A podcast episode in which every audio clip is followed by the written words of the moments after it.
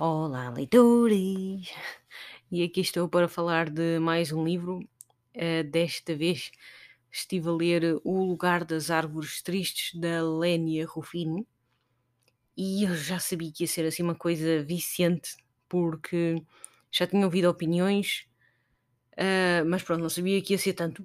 Não sabia que o nível de vício ia-me acabar a a pegar no livro a qualquer hora disponível só para saber o fim, só para saber o que é que ia acontecer realmente foi foi assim, hum, foi muito viciante a a maneira como como ela, hum, enredou todo aquele eh, todas aquelas personagens e todos os acontecimentos e eh, pronto, né, é é impossível não ficar, eh, emaranhado naquela teia que foi a a que foi a narrativa da Lénia. Hum, enfim, é Pronto, é um livro mais é é é um romance, mas assim um bocadinho a puxar para o thriller, é é mais thriller do que, ah, propriamente romance, né, tem assim umas coisas assim pelo meio, mas tem muito suspense e e realmente, eh, pronto, né, eh, realmente está está fenomenal.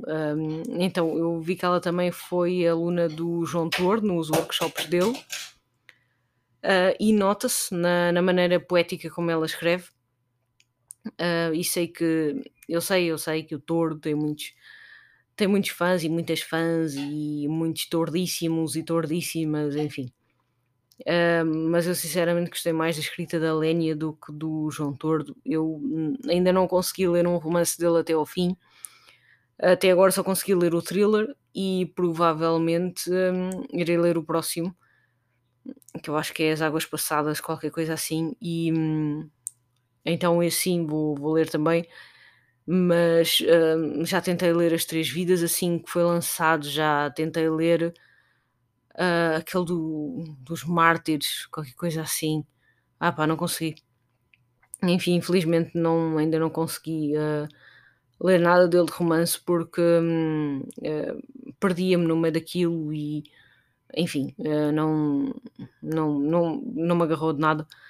Hum, e então, eh, pronto, eu gostei muito mais da Lénia e da narrativa dela do que propriamente, hã, do professor dela. E, enfim, mas, hum, eu acho eu acho que eu achei a a pois, é aquelas coisas.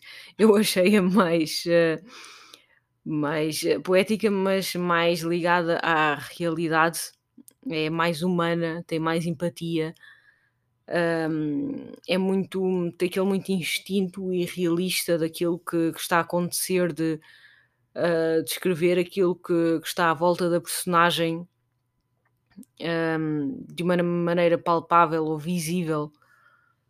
Hum, a maneira como, por exemplo, ela descreveu uma das personagens quando ela teve o seu primeiro filho, eh, foi absolutamente fenomenal a maneira como ela es descreveu a maternidade e como ela é mãe também, conseguiu, hum, colocar esse sentimento, hum, e conseguiu colocar tudo isso naquela personagem,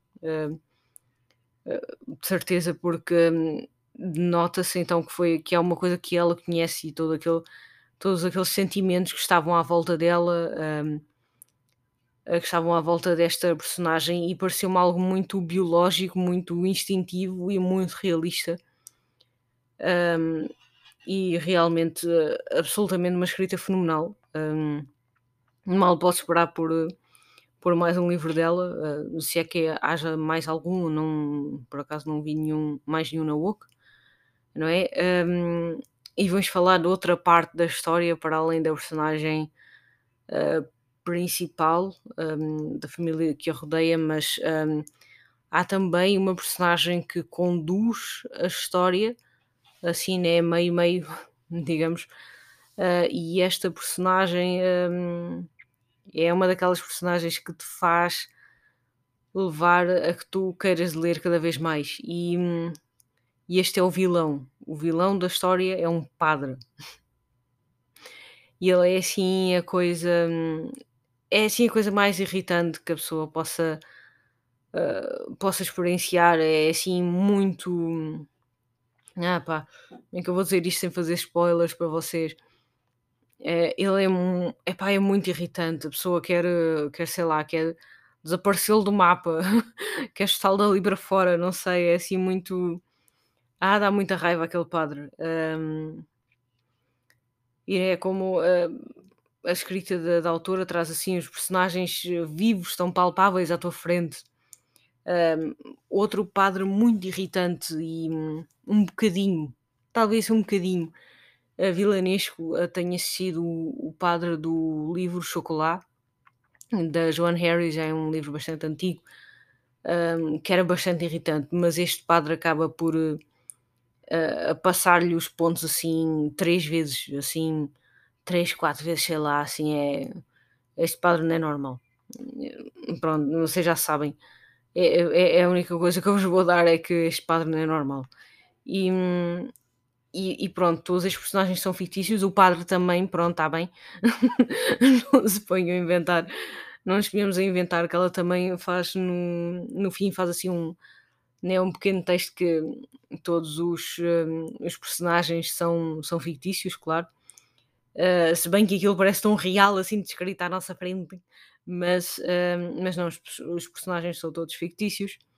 Os acontecimentos também, hum, e os lugares, eh, parece que é uma mistura entre, hã, 2 lugares onde ela viveu, a Lénia, e então, hã, pronto, foi, aí que ela se inspirou.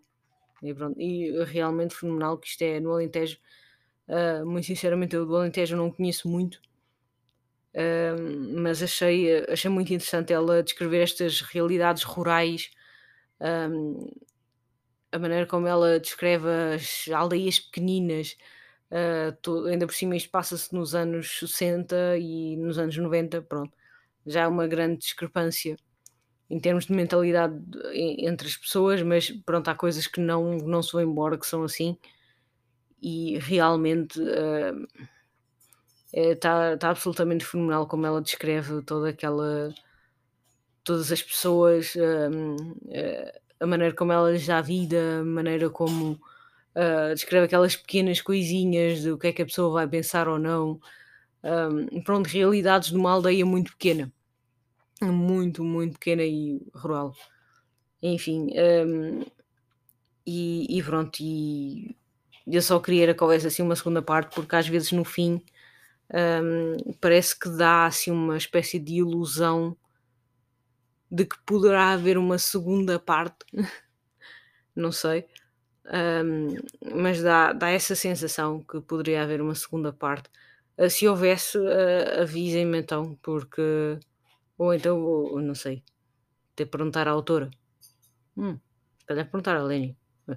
É, se há uma segunda parte, porque realmente, a a história dá assim a história está fechada, mas tem uma parte assim meio aberta, né, e às vezes pode dar aquela inspiração de: "Ah, será que pode haver uma segunda parte? Será que, ah, pode haver uma continuação disto?" Hum, enfim, há sempre aquela hum, há aquela há sempre aquela dúvida, eh, que fica dentro da dentro do cérebro, eh, há assim aquela aquela dúvida, né. E, e pronto, e era isto que eu tinha para dizer do livro, eu gostei bastante, dei 5 estrelas, né, porque não dá para dar menos. Eh, enfim, e fenomenal mesmo, fenomenal. Eh, até que, pronto, normalmente os livros que eu compro não saem muitos, né, porque agora estou a ficar com muito pouco espaço na estante, eh, portanto, eh, foi uma boa escolha reservar espaço para este livro, porque realmente é uma coisa para talvez reler e, eh, ver assim, né, a maneira como ela a maneira mais técnica como ela, eh, engendrou a história, não é, toda aquela, eh, questão, não é, porque ela tem aqueles personagens, não é, o vilão e a personagem principal, o mentor e tudo isso estão muito bem definidos, nestas personagens e, e a escrita é absolutamente fantástica. A aliás, se isto fosse adaptado assim para uma série, para um filme, uma coisa qualquer, seria absolutamente fantástico. Ah, mas pronto, esperemos que a SIC ou a RTP nos ouça, né, melhor a SIC. Enfim, mas que a TVI se mantenha fora disto. Hum, pronto, E então era só isto e, hum, espero que vocês tenham gostado. Ah, espero que vocês leiam este livro que eu recomendo muito e, hum, e não estou sozinha, acho que muita gente recomendou também. Ah, portanto, olha, não, não percam tempo e leiam este livro pequenininho ah, que dá tanta, tanta eh, adrenalina e que nos deixa órfãos eh, quando acabamos de o ler. Então pronto, e é isto e tchauzinho.